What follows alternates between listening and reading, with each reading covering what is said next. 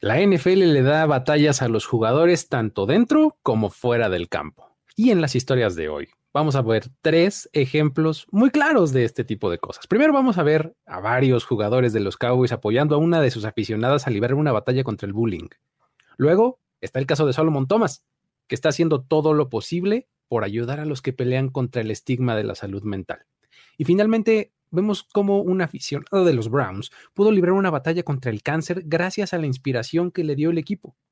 Todo esto lo vamos a ver aquí en Historias de NFL para decir wow, relatos y anécdotas de los protagonistas de la liga. La NFL es un universo de narrativa, testimonio, ocurrencias y memorias que nunca, nunca dejan de sorprender y todas las reunimos aquí. Historias de NFL para decir wow, wow, wow, wow, wow, wow, con Luis Obregón y Miguel Ángeles es. Mi querido Miguel Ángeles es, estamos de vuelta en un episodio más de este podcast Historias de NFL para decir wow. ¿Cómo estás? Bien, bien, bien, bastante contento. La verdad es que fue una semana interesante en la NFL, pero pues como siempre, no vamos a hablar de eso. una semana bien emocionante en la NFL, pero no vamos a hablar de eso porque pues, no nos toca a nosotros. Hay muchos espacios para que escuchen lo que pasó en la jornada.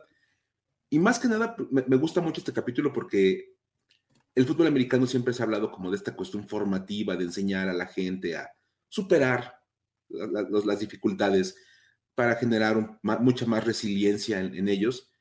Y este es un perfecto ejemplo, este programa de cómo la el fútbol americano te ayuda a, seguir adelante y a, librar batallas que de repente parecieran mucho más complicadas. me gusta mucho ese capítulo. A, un nivel como mucho más eh, personal, ¿no? O sea, no tanto deportivo, pero sí. sí, más personal. Está, está bien interesante. Y pues la primera de ellas eh, involucra a los Cowboys, ¿no? Y, pues a varios de sus jugadores y pues de sus estrellas, ¿no? En realidad no necesariamente ahí cualquier jugador, sino varios de sus estrellas ahí entraron al rescate, ¿no? Estuvo interesante. Sí, esta la vamos a tener que platicar tú y yo juntos, Luis, porque yo me voy a sentir raro hablando muy bien de los Cowboys por tanto tiempo.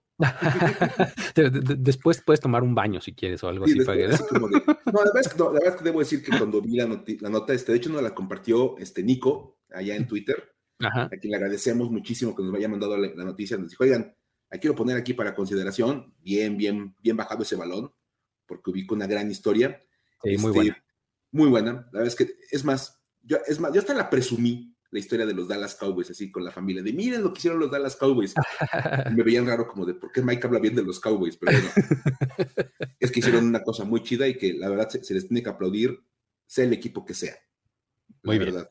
Sí, sí, sí. Pues bueno, el, asunto es que, este, pues, digo, eh, es justamente muy ilustrativo de, lo que te dijeron a ti, de pues cómo un aficionado de los Cowboys a veces tiene que vivir, ¿no? O sea, eh, pues uno dice que le va a los Cowboys y pues no hay, o sea, rara vez hay una reacción de indiferencia, ¿no? Es muy difícil, es muy difícil que, uno como aficionado al NFL sea neutro ante los Dallas Cowboys. Exacto, sí, sí, sí. o pues, eres fan de los Cowboys o está totalmente en contra de lo que los Dallas Cowboys representan. Exactamente. Y fíjate, esa es una muy buena manera de ponerla, de lo que representan, ¿no? Los Cowboys, efectivamente. Sí, porque realmente, bueno, es más, tú y yo somos amigos, tengo varios amigos que le van a los Cowboys y no tienes ningún problema con las personas, o sea, realmente. Sí. no, molesta como toda esa aura que se han generado los Dallas Cowboys, y es más, esto de America's Team, y claro. How about them Cowboys? Todo ese tipo de cosas que honestamente sí molestan bastante. Así como. Sí, que digo, o sea, todo está bien ahí, pues, o sea, cuando, eh, la, carrilla deportiva, o sea, y, el cargarle calor a tu, a tu amigo, le vaya al equipo que le vaya, pues está padre y está bien, ¿no? O sea, digamos que es parte de los deportes y de la afición. El problema es cuando esto empieza a tener como otras dimensiones y empieza a llevar actos que ya son un poco más, este, más pasados de lanza, pues, o sea, un poco más manchados, y sobre todo entre niños, ¿no? Ahí, ahí, ahí, tienes que pintar una línea. Sí, sí, sí. De verdad si, entre amigos le haces burla a tu amigo porque le va a los Cowboys o porque le va a cualquier equipo y te burlas de él porque su equipo perdió, no hay ningún problema, porque son amigos y estás en, esta, esta, dinámica normal. estás como en un lugar seguro, ¿no? O sea, creo que los deportes son ese lugar seguro ¿no? En donde puedes, como, entre comillas, burlarte de tu, de tu rival, o sea, o de, tu amigo, de tu cuate, de tu, que, que, pues le está yendo mal a su equipo, ¿no? Este, este lugar tan seguro, ¿no? Para hacer ese tipo de cosas, siempre y cuando no se caiga ya en pues, las faltas de respeto, ¿no? Y también, vamos a insistir, pintar la línea. Esto no puede pasar con los niños. No te puedes burlar de un niño porque le vaya a un equipo. Pobre niño, ni sabe. O sea, seguramente. Sí, de verdad, o sea. y, es, muy ilustrativo de este caso, porque vamos a hablar de Alexa Becker, ¿no? Porque Alexa Becker es, es, una niña de 10 años que vive en Michigan, ¿no? O sea, además, geográficamente, pues Michigan está, muy lejos de Dallas, ¿no? está arriba del mapa y, pues Dallas está hasta abajo del mapa, ¿no? Entonces, este, eh, pues imagínate ser fan de un equipo que, pues en Estados Unidos, este asunto de geográficos sí tiene un peso, ¿no? En, lugares internacionales, no necesariamente, pero allá sí, ¿no? Entonces, eh, pues bueno, ella, eh, al igual que sus papás, es fan de los Cowboys. Por eso hice esa, esa, como esa atadura, pues, o sea, de, pues, la pobre niña, no creo que conscientemente haya dicho, uy, yo le voy a este equipazo. ¿Cuál equipazo? no, o sea muchos, muchos niños, de verdad, le van al equipo de sus papás. Exacto. Es por eso que hacer hasta burlarte del niño, porque le va al equipo. Pues, pues, el niño está haciendo lo que ve en su casa, ¿no? Por supuesto, los papás están incentivando que le vaya ese equipo. Son los partidos que ponen en la tele. Ve cómo sus papás se emocionan cuando los Dallas Cowboys hacen algo. Evidentemente, el niño también se va a emocionar cuando los Cowboys hagan algo. Claro. Y pues aquí en el caso de Alexa, este, pues bueno, eh, esta niña de 10 años, pues ve eso en su casa y eh, pues ya sabes que, bueno, para, eh, como pequeño verbio cultural, hay escuelas en donde hay un Jersey Day, ¿no? O sea, que, normalmente las escuelas pues no te dejan ir como en ropa deportiva todos los días, pero hay un día específico en el que puedes llevar tu jersey, ¿no? Y entonces a principios de este mes decidió que su Jersey Day lo iba a ocupar para rockear su jersey número 88 de Des Bryant, ¿no? aparte de mostrando conocimiento de la vieja escuela, para Alexa, digo, a los 10 años, Bryant es la vieja escuela. Claro, sí, sí, sí. O sea, bien porque te, ves como un aficionado de de veras. Claro. Esos de, de, estirpe. O sea, no ando con el, el, jersey que dice Lamb, no, no. el que dice Bryant. Exactamente. Eh, y, si me voy un poquito más para atrás, podría ser Antonio Bryant, nada más que ese no fue nada relevante. No, ese nadie se va a acordar. Pero, está bien, está padre. Me gusta la idea de que la niña vaya con su jersey de los Cowboys, de Des Bryant, va bien, a mí me gusta. El problema es que los niños de la escuela no lo tomaron igual de bien y pues le empezaron a tirar todo el calor ahí a, Alexa, al grado de que en algún momento ella tuvo que llamarle a sus papás para que fueran por ella, por la cantidad de ah. burlas que estaba recibiendo por traer su jersey de Des Bryant de los Cowboys ya, ¿qué pasaría? Ahí, ahí ya te pasaste, te pasaste como, es más, como, como, como escuela te ves muy mal permitiendo que se haga este tipo de, burla tan intensa que el niño ya básicamente se está empezando a romper y diga, ya me quiero ir a mi casa. Sí, imagínate, ¿no? O sea, está muy mal eso, no, está muy, muy mal, no me gusta. Los papás van por ella a la escuela, pero pues no fue un, un este, eh, una misión de rescate normal, sino que fueron acá con el armamento pesado, ¿no? Llegaron y pues obviamente así vestidos de pies a cabeza como cowboys, ¿no? Así jersey, gorra, todo, ¿no? obviamente apoyando a su hija, ¿no? Por supuesto, y, es lo que tienes que hacer como papá, me gusta, esa parte está muy bien. Sí, claro. Oye, porque aparte hay un video de cómo llega el papá por la niña y el papá con el jersey 88 de Michael Irving. Eso es. eso es todo. me, gusta, me gusta el concepto de papá Michael Irving, hija Des Bryant. Muy bien. Bien, manejado el concepto. El abuelo seguramente traía el de Drew Pearson, ¿no? Pues, oye, una chulada. Por supuesto, por supuesto. Pero bueno, este, eh, llega el papá con el jersey de Michael Irving y este, um, obviamente pues esto es como dando este mensaje de, pues es que pues, nosotros no queremos que nuestra hija cambie su forma de ser nomás porque la están molestando, ¿no? Por supuesto. O sea, pues, digo, si ella después no le quiere ir a los Cowboys o lo que sea, está bien, ya que sea su decisión, pero que no sea porque unos manchados en la escuela le hicieron bullying, ¿no? Sí, sí, sí. O que no quiere usar un jersey de, su equipo porque le, van a hacer burla en la escuela.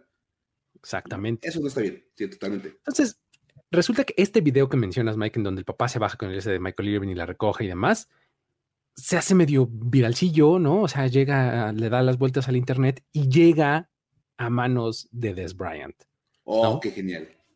entonces aquí es donde se pone interesante la cosa, porque entonces tanto él como los mismos Cowboys, como el equipo, pues eh, empiezan a como a tomar cartas en el asunto, ¿no? Y Bryant, él ves, últimamente es muy, muy activo en redes sociales, en Twitter específicamente. Y entonces manda un tweet y dice, Alexa está por recibir algo especial. Y además de Marcus Lawrence, va y contacta a la familia. Oigan, ¿qué onda? ¿Cómo está la situación y demás? Entonces, este, tranquilos, no sé cuánto, ustedes este, aguanten y muchas gracias por su apoyo, ¿no? Y pues obviamente el equipo ya como tal, así, no se quedó atrás, ¿no? Y le hicieron llegar una caja a Alexa y junto con ella venía un videito. Ok. What's up, Alexa? It's Dak Prescott here, and heard about your story. Just want to let you know when you're a Cowboy fan, there's always going to be haters. So remember to stay strong, wear this gear that we're getting you all over the place, wear it proud, and let them know. Cowboy Nation. Hey, Alexa, Leighton Vander Esch. Keep the love going for Cowboys Nation. We're behind you all the way. Don't be ashamed of wearing your jersey. Rock that thing like you, like you own it. Hey, Alexa, we're behind you. What's going on, Alexa? CD Lamb here. I'm, I'm going to ship you out a jersey. Um, we appreciate the love and support that you give us. Uh, wear loud, wear proud, and make sure the haters know that you still rep your boys. Hey, Alexa, appreciate the support. Just want you to know we're all behind you. Go Cowboys.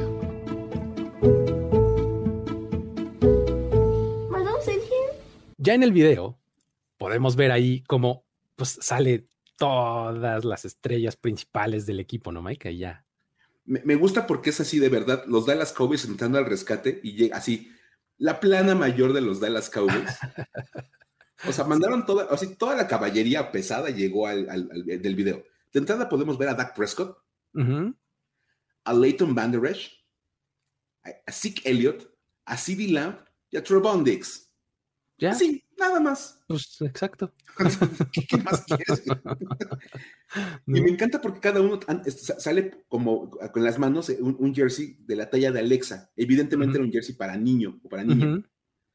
Y así como de, y cada uno manda un mensaje, ¿no? Como de gracias Alexa por, por apoyarnos y tú eres parte de la Cowboy Nation y tú como tal tienes que representarnos. Y, además todo el mundo diciéndole, eso implica ser fan de los Dallas Cowboys. Siempre alguien te va a tirar odio y no sé qué, pero tú aguanta y represéntanos y no sé qué, ¿no? Es Van ¿no? El que dice, parte de la, Cowboys Nation es que siempre vas a encontrarte con los haters. Y tenemos que seguir adelante y si, tú tienes que seguir rockeando tus jerseys de los Cowboys. y me encanta porque se puede ver como el jersey que tienen en las manos lo autografían. Claro, es que ese es el asunto. O sea, todos estos jerseys los meten en la caja y Alexa, pues lo que escuchamos un poco al final es, eh, todo eso está aquí adentro, porque Alexa está como recargada en la caja, ¿no? Le dan la caja, se recarga en la caja y se pone a ver el video recargada en la cajita cerrada. y de repente ves, porque aparte me encanta, los Cowboys de verdad, el equipo lo pensó muy bien. Le mandaron el jersey de local, el de visitante, el, retro, el alternativo, el, no sé qué, eh, sí, todo, ¿no? El de Thanksgiving, todo. O sea, le mandaron como toda la colección de jerseys completa cada una con un número diferente y todos autografiados. Imagínate. E, el sueño de cualquier aficionado, que te lleguen así la cajita. ¿Cómo no? Entonces, pues obviamente imagínate que ya ahora después de esto Alexa ya puede, obviamente, profesarle su amor a los Cowboys. O sea, son el tipo de cosas que te aseguran a un fan de por vida. Totalmente. O sea, ¿tú crees que Alexa va a cambiar de equipo en algún momento? No. Yo creo que ya no, ya está muy difícil con sus papás viéndole a los Cowboys ella, en habiendo pasado por esta situación, pues ya, o sea, va a ser de los fans de los Cowboys por siempre, ¿no? Sí, sí, sí, se va a morir siendo aficionada a los Cowboys, porque el equipo se encargó de demostrarle que no está sola en la batalla. Exacto. De verdad, o sea, ella tuvo que aguantar ese día así bien pesado con el bullying, y me encanta porque los papás hacen, hacen como un videíto en el cual como cada día de la semana, de, una semana completa, la, nena llega con, sus jerseys diferentes a la escuela. Así, lunes y el de Vanderers, y martes el de Ziegler, eh, así, ¿no? y hasta, hasta, la, niña posa así los jerseys, ya sabes, como de, vean nada más, y ahora ven qué número traigo. Porque automáticamente le pegas un, golpe, un golpe de confianza maravilloso. Sí. tú eres de los nuestros, tú tienes que traer tu jersey puesto porque eres Cowboy Nation. Exacto. Y no te lo dicen tus papás, te lo dice Dak Prescott y te lo dice Leighton Bangerich y te lo dice Trevon Dix. Sí, sí, sí, Tú eres de los nuestros. Tú aguantas estos haters, no hay bronca. Tú perteneces a esta banda. Y, eso es lo que hace que obviamente te vuelvas súper aficionado al equipo, de verdad. Exacto.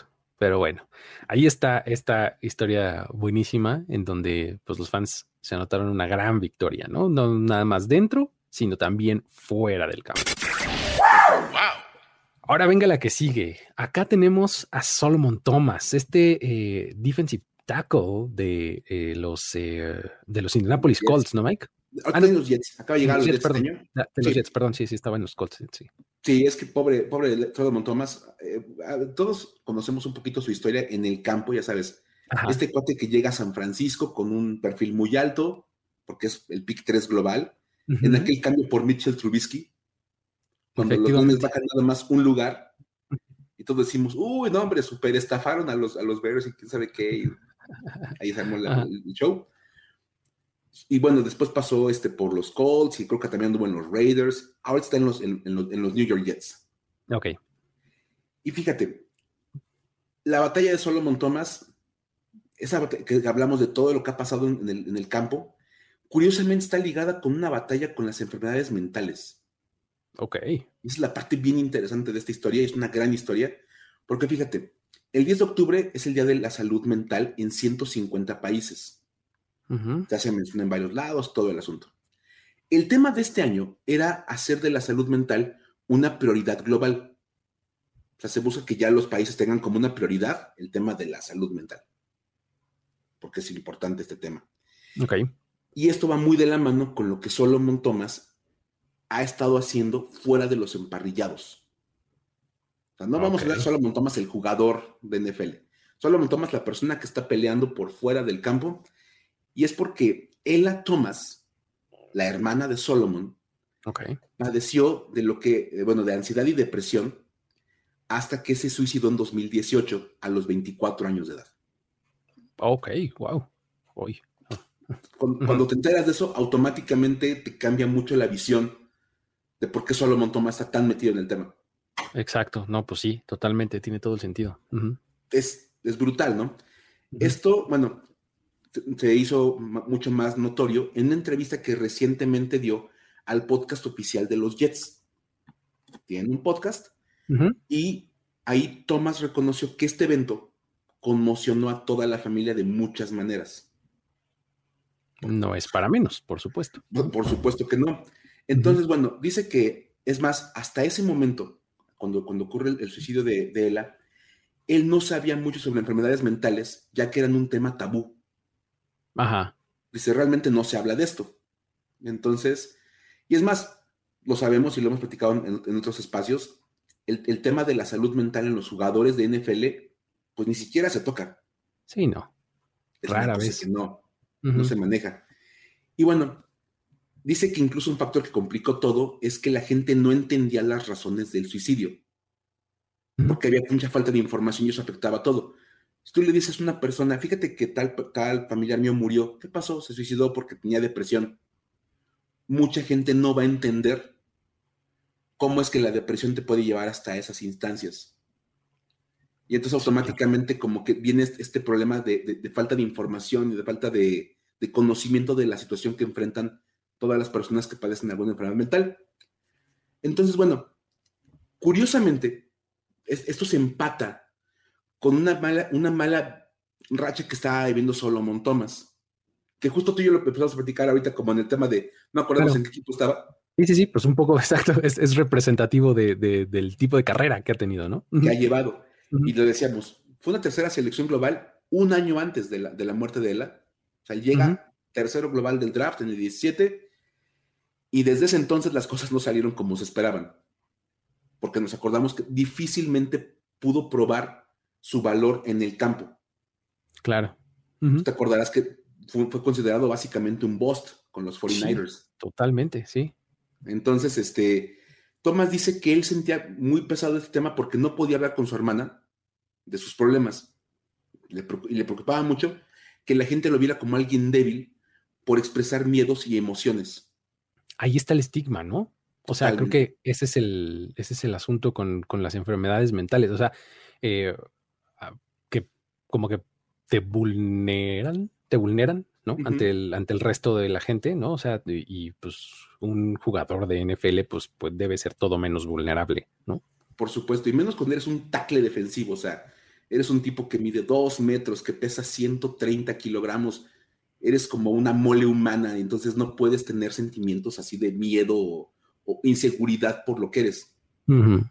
Claro. Es perfectamente normal. Claro. Que tengas ese tipo de cosas.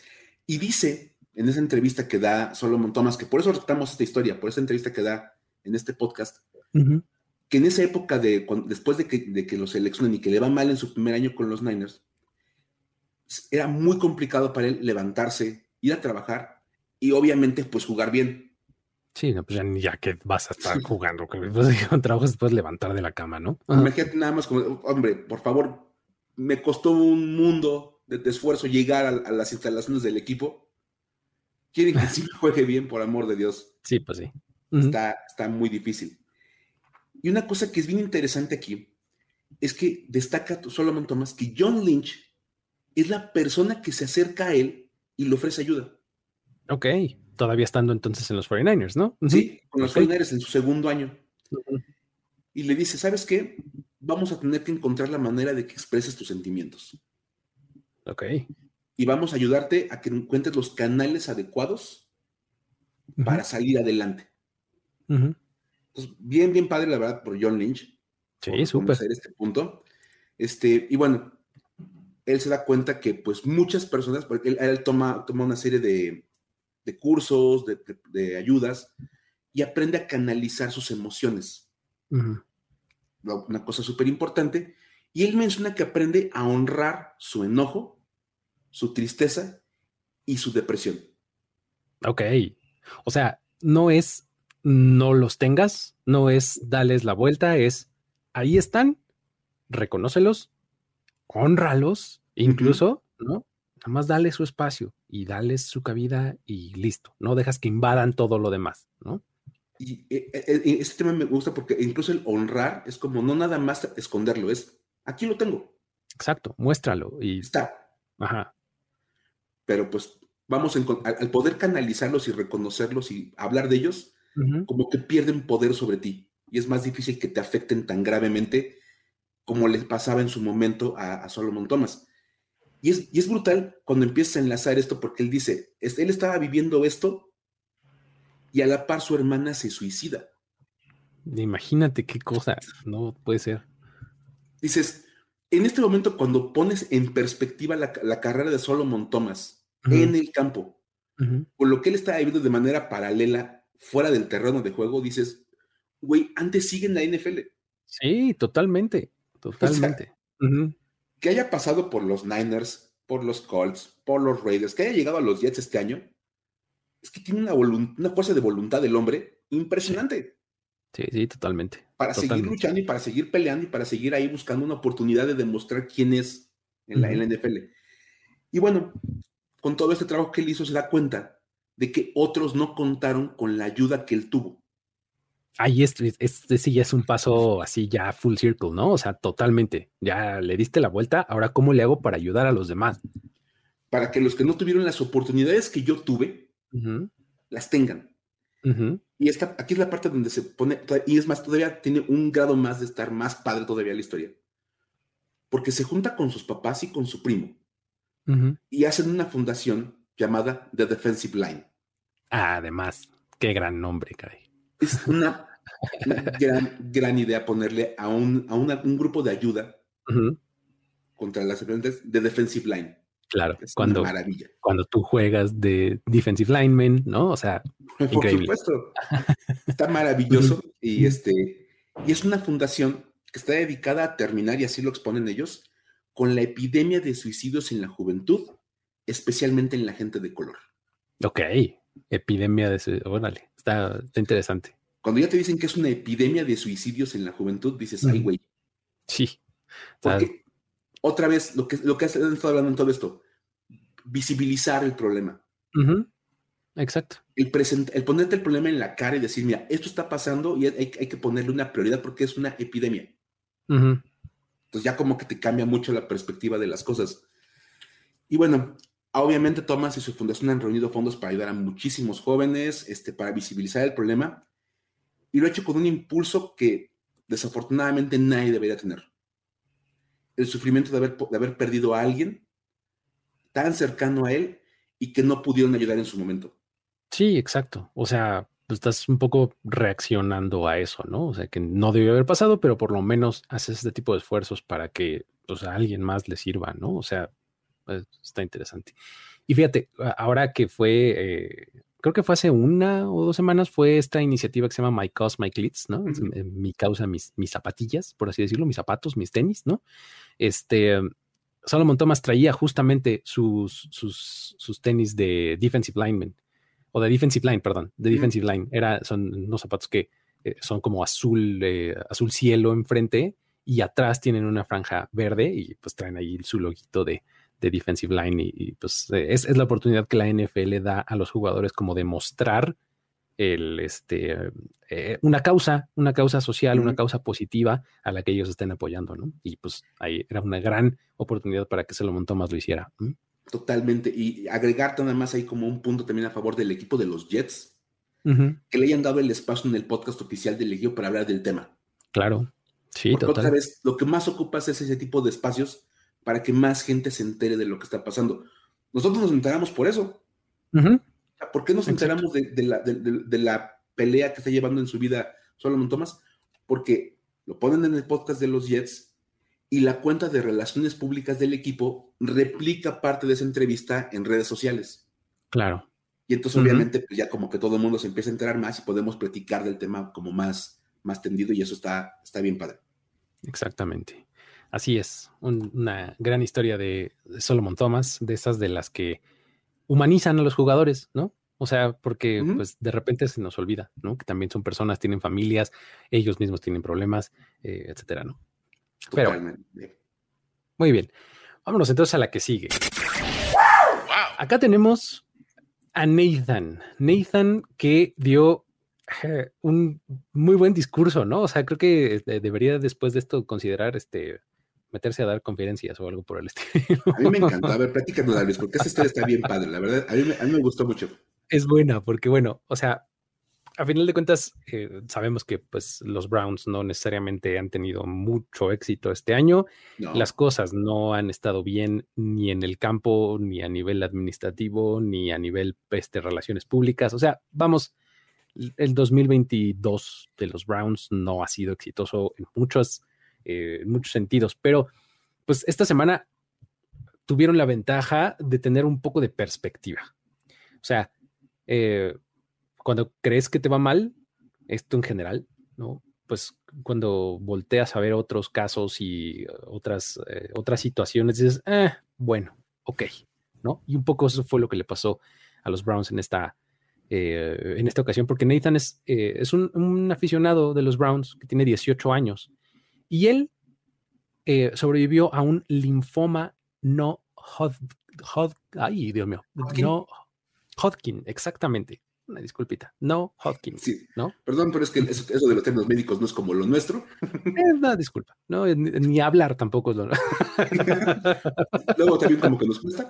Exacto, ni hablar bien, ¿no? Pero bueno, el chiste es que este Nathan eh, sobrevivió, ¿no? Es una enfermedad de los huesos, pues en, términos, este. Eh, sí, es una enfermedad cancerígena en los huesos. Exactamente. Exactamente, es cáncer en los huesos, una variante este, especializada y demás, pero pues a final de cuentas es cáncer y pues ya sabemos este, que, ese tipo de cosas no son sencillas, ¿no? Ahora, el deseo de Nathan era conocer a los Browns, ¿no? O sea, que han sido su equipo favorito toda la vida. Seguramente es porque pues es eh, oriundo de ahí de Ohio y, ¿no? Y pues digo, pues es, es, un poco lo que decíamos hace rato, ¿no? De cómo el factor geográfico juega un punto muy importante en la afición de la gente. Este es el caso de Nathan, ¿no? Entonces, el equipo pues hizo posible que, él pudiera ir y, pudiera conocer al equipo, ¿no? Entonces lo llevaron ahí a las instalaciones, eh, le dan el tour, conoce a todo el mundo y todo. Esto fue el sábado pasado, antes del partido. Y además pudo ver el entrenamiento, ¿no? Antes, de, antes del juego. Ah, qué bueno. Y, y, fue justo en ese momento en donde pudo incluso darles unas tremendas palabras de aliento a los jugadores. Know, this time two years ago, I was in treatment for non-Hodgkin's lymphoma, and I watched every second of every game for this team.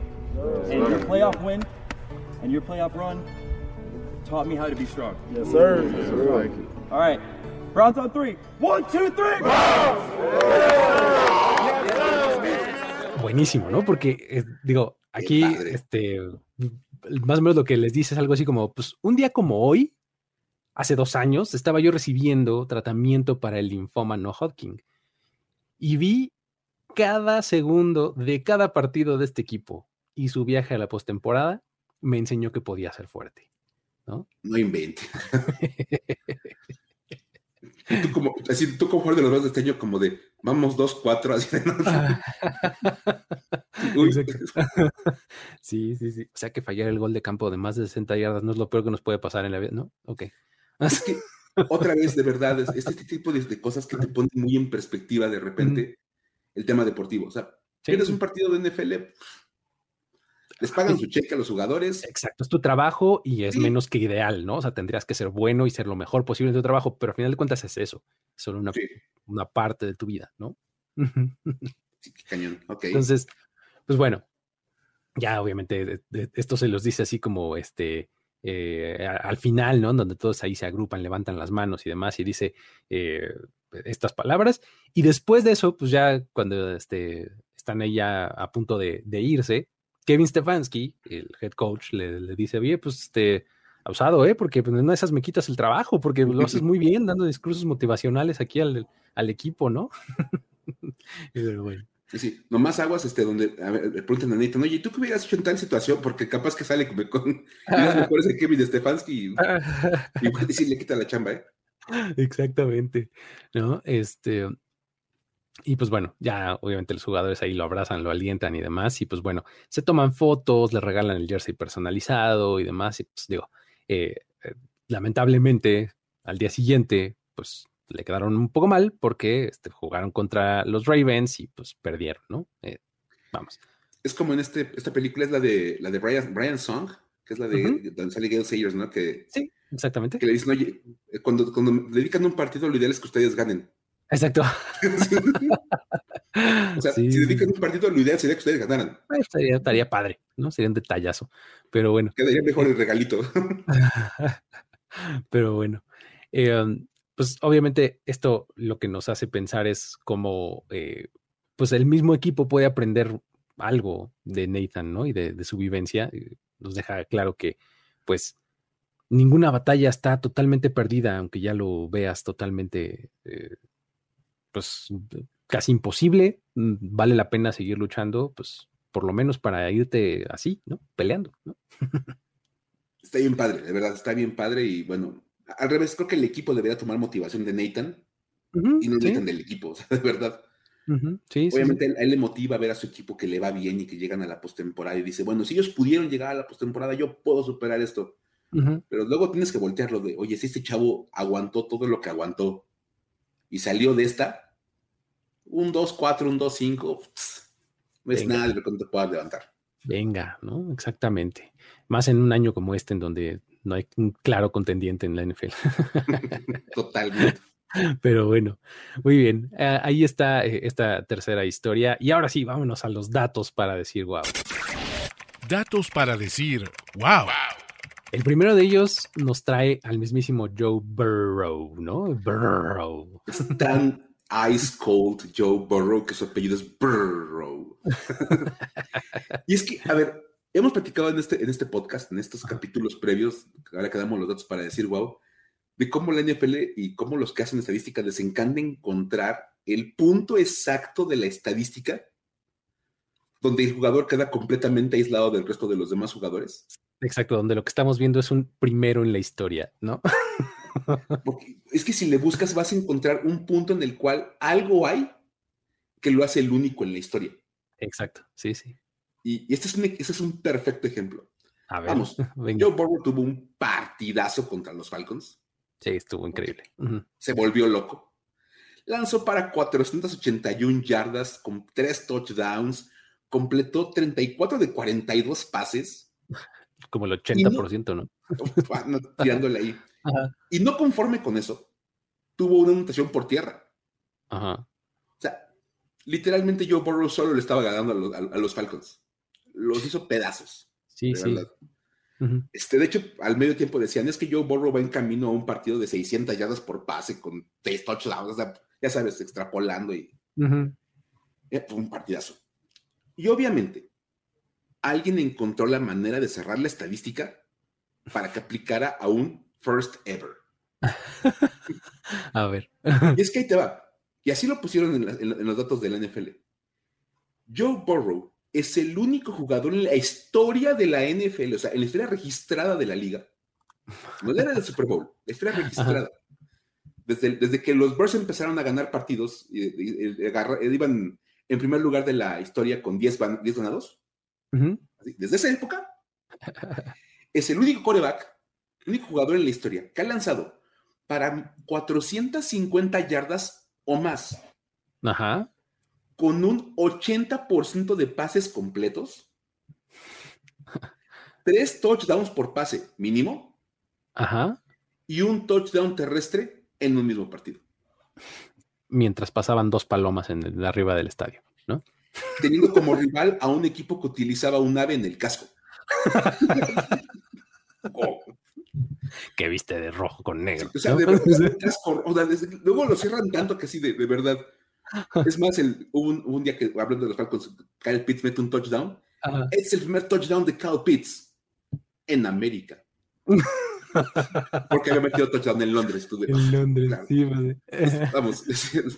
Pero entonces, el único coreback en la historia que ha tenido un partido de este tamaño, o sea, de tanto porcentaje de pases completos, con tantas yardas, con tres touchdowns por pase, con un touchdown por tierra, Joe Burrow.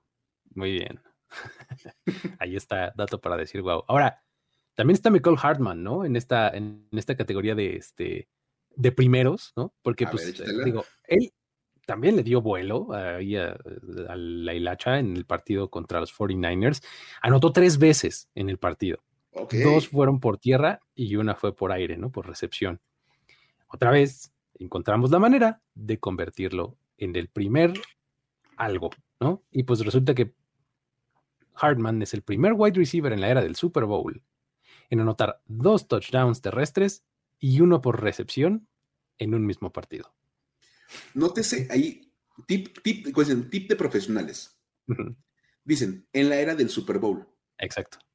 Es decir, esto es como del 66 para acá. Exactamente, de mediados de los 60 finales. Para o sea que existe la posibilidad, con un poco de búsqueda, de que del 65 para atrás alguien lo haya hecho.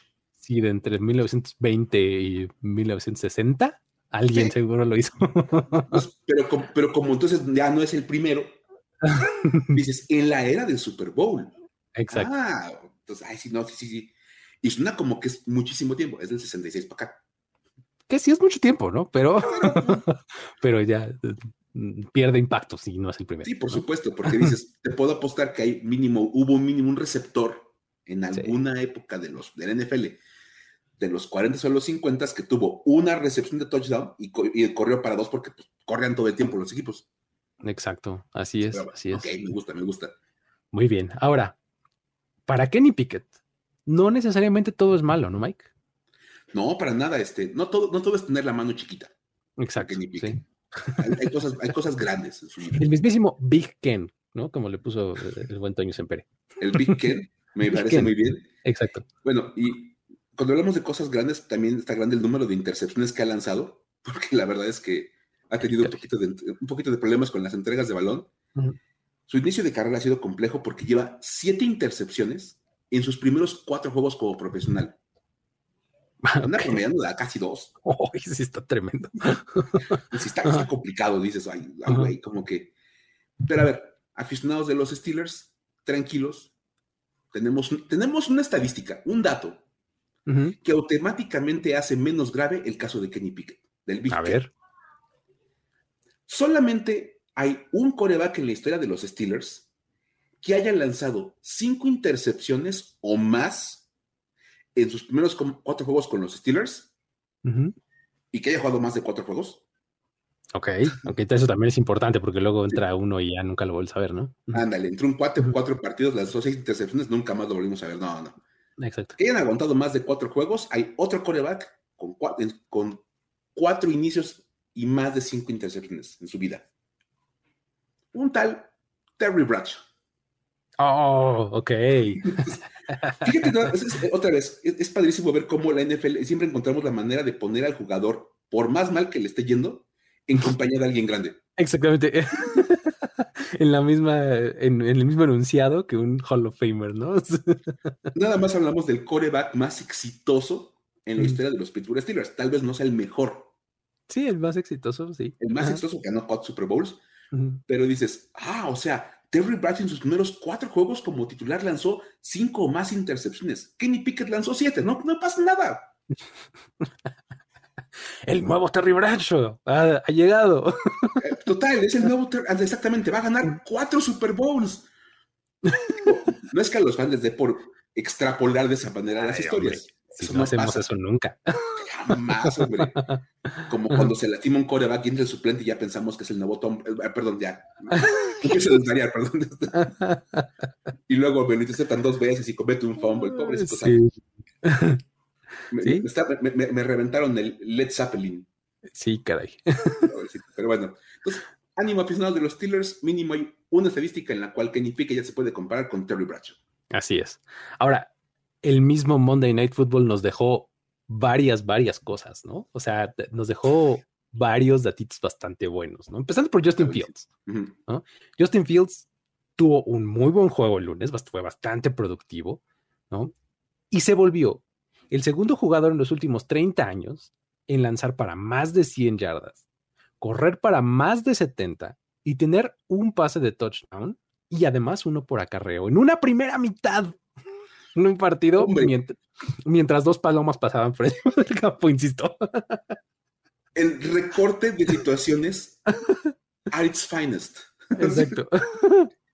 En una primera mitad, o sea, esto puede pasar en la segunda, pero no cuenta porque esto nada más es de primeras mitades. Exactamente. Ok, me gusta. Ahora, hay alguien más que lo hizo. El otro es Russell Wilson. Él lo hizo dos veces ya, de hecho. Una fue en 2012 y otra fue en 2014. Así que una vez más, no todo es malo para Justin Fields. O sea, si dices, ah, Boston, no, espérate. Mira el nuevo Russell Wilson. Se va a poner bien dangerous. Exacto. Wow, no, pues mira, está interesante. Es un, es un buen dato.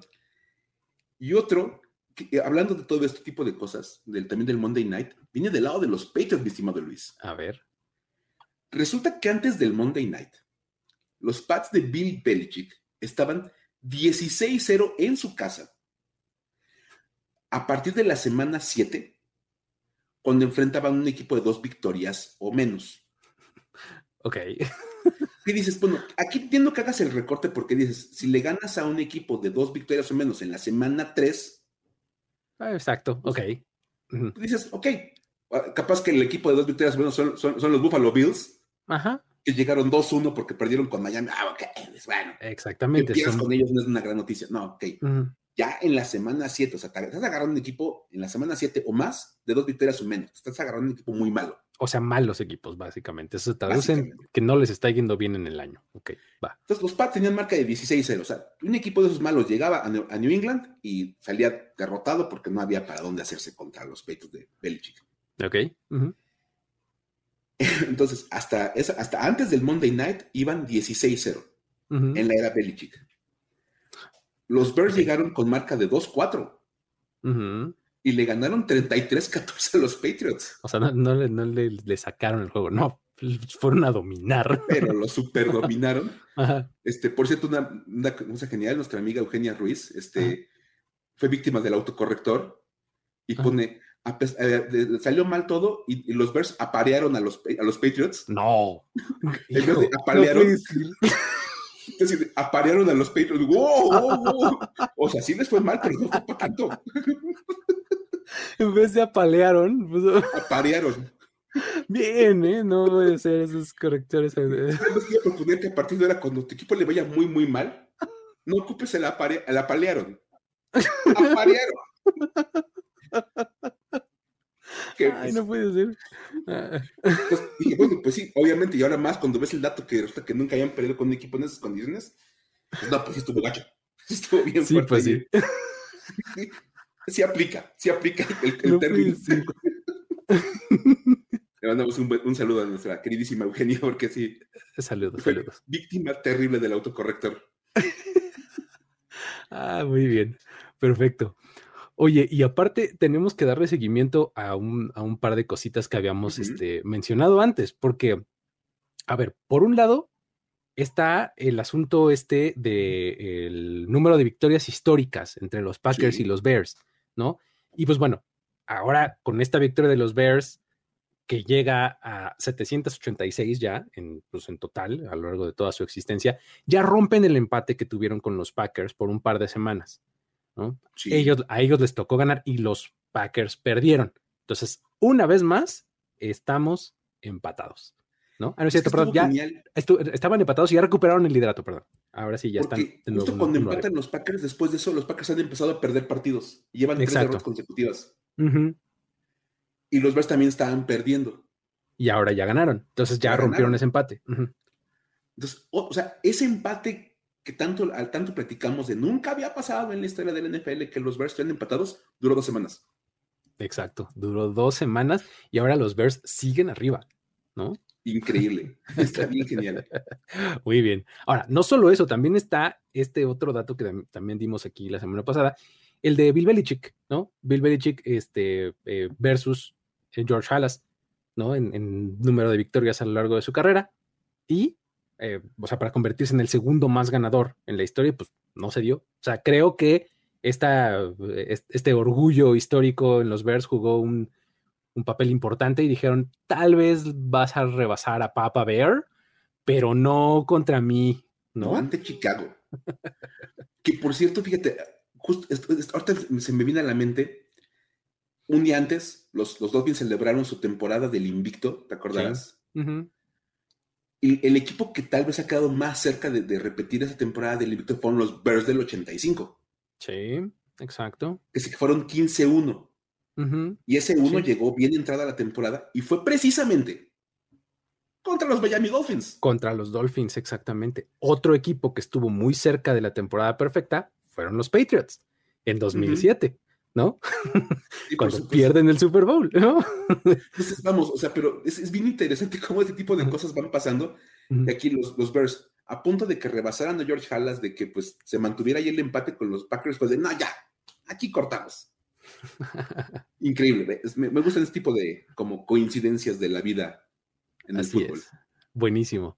Así es eh, como también llegamos al final de este episodio, mi querido Mike. Muchísimas gracias por haber estado por acá con todo buenas historias. Y también gracias a todos ustedes que descargan este podcast. Ya saben que pueden suscribirse al feed tanto de este específico de historias de NFL para decir como al feed general de Mundo NFL. Ahí les van a llegar todos los productos de audio que se hacen bajo este mismo eh, paraguas. ¿Sale? También eh, chequen ahí el resto de los contenidos de Mundo NFL en su sitio web, en YouTube, en redes sociales y demás. Son grandes follows este, hacerlo en, Mundo NFL. Ahora nosotros también pueden seguirnos y pues acercarnos historias que quieran que contamos, ¿no, Mike? Este, ¿a dónde, te encuentran a ti? Ahí me pueden encontrar en Twitter, que es como el, mejor lugar para compartir historias, como ar, arroba f-escopeta. Perfecto. Y pues a mí a título personal me encuentran en arroba el buen Luigi, también en Twitter.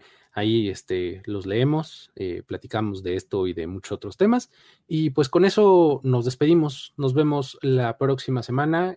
Pues eh, fíjate, la próxima semana nos va a tocar en fechas así como festivas de Día de Muertos y demás. Entonces, pues ya estaremos pensando en algo, en una de esas, ¿no? Algo saldrá porque, bueno, sabemos que de repente nos da el hacer como este tipo de paralelismos de la fecha de celebración con este programa. El programa lo permite. Entonces, a ver qué nos ocurre. Algo seguramente saldrá. Más que pues es Día de Muertos. Entonces, algo, algo, puedes, algo puede salir seguramente. Si ustedes tienen algo que se les ocurra que pueda encajar bien ahí, ya saben que nos lo pueden hacer llegar y aquí lo platicamos. ¿Sale? Con eso nos despedimos. Muchísimas gracias. Nos vemos la próxima. Bye bye. Esto fue Historias de NFL para decir wow, wow, wow, wow, wow, wow, Los relatos y anécdotas de los protagonistas de la liga directo a tus oídos. Conducción. Luis Obregón y Miguel Ángeles Es. Voz en off y diseño de audio, Antonio Semper. Una producción de primero y diez para NFL.